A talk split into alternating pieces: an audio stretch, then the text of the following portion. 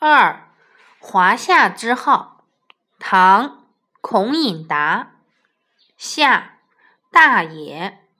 中国有礼仪之大，故称夏；有服装之美，谓之华。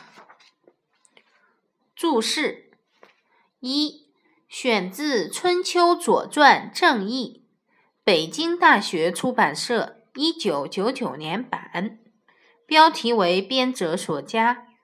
号，名称。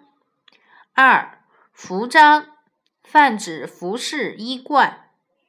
三，谓，称呼。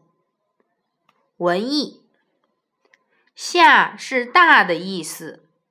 中国有盛大的礼仪制度，因此称为夏；有华美的服饰。因此称为华。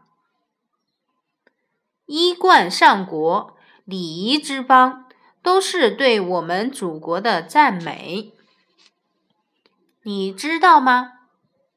华表，华表是我国的一种传统建筑，一般由底座、柱身、承露盘和墩兽组成。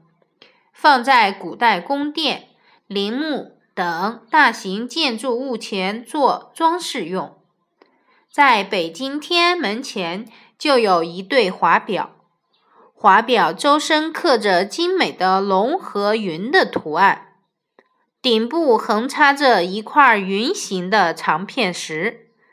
这对华表建于明代，距今已有近六百年的历史。华表富有深厚的中华传统文化内涵，在某种意义上，也可以说是中华民族的一种标志。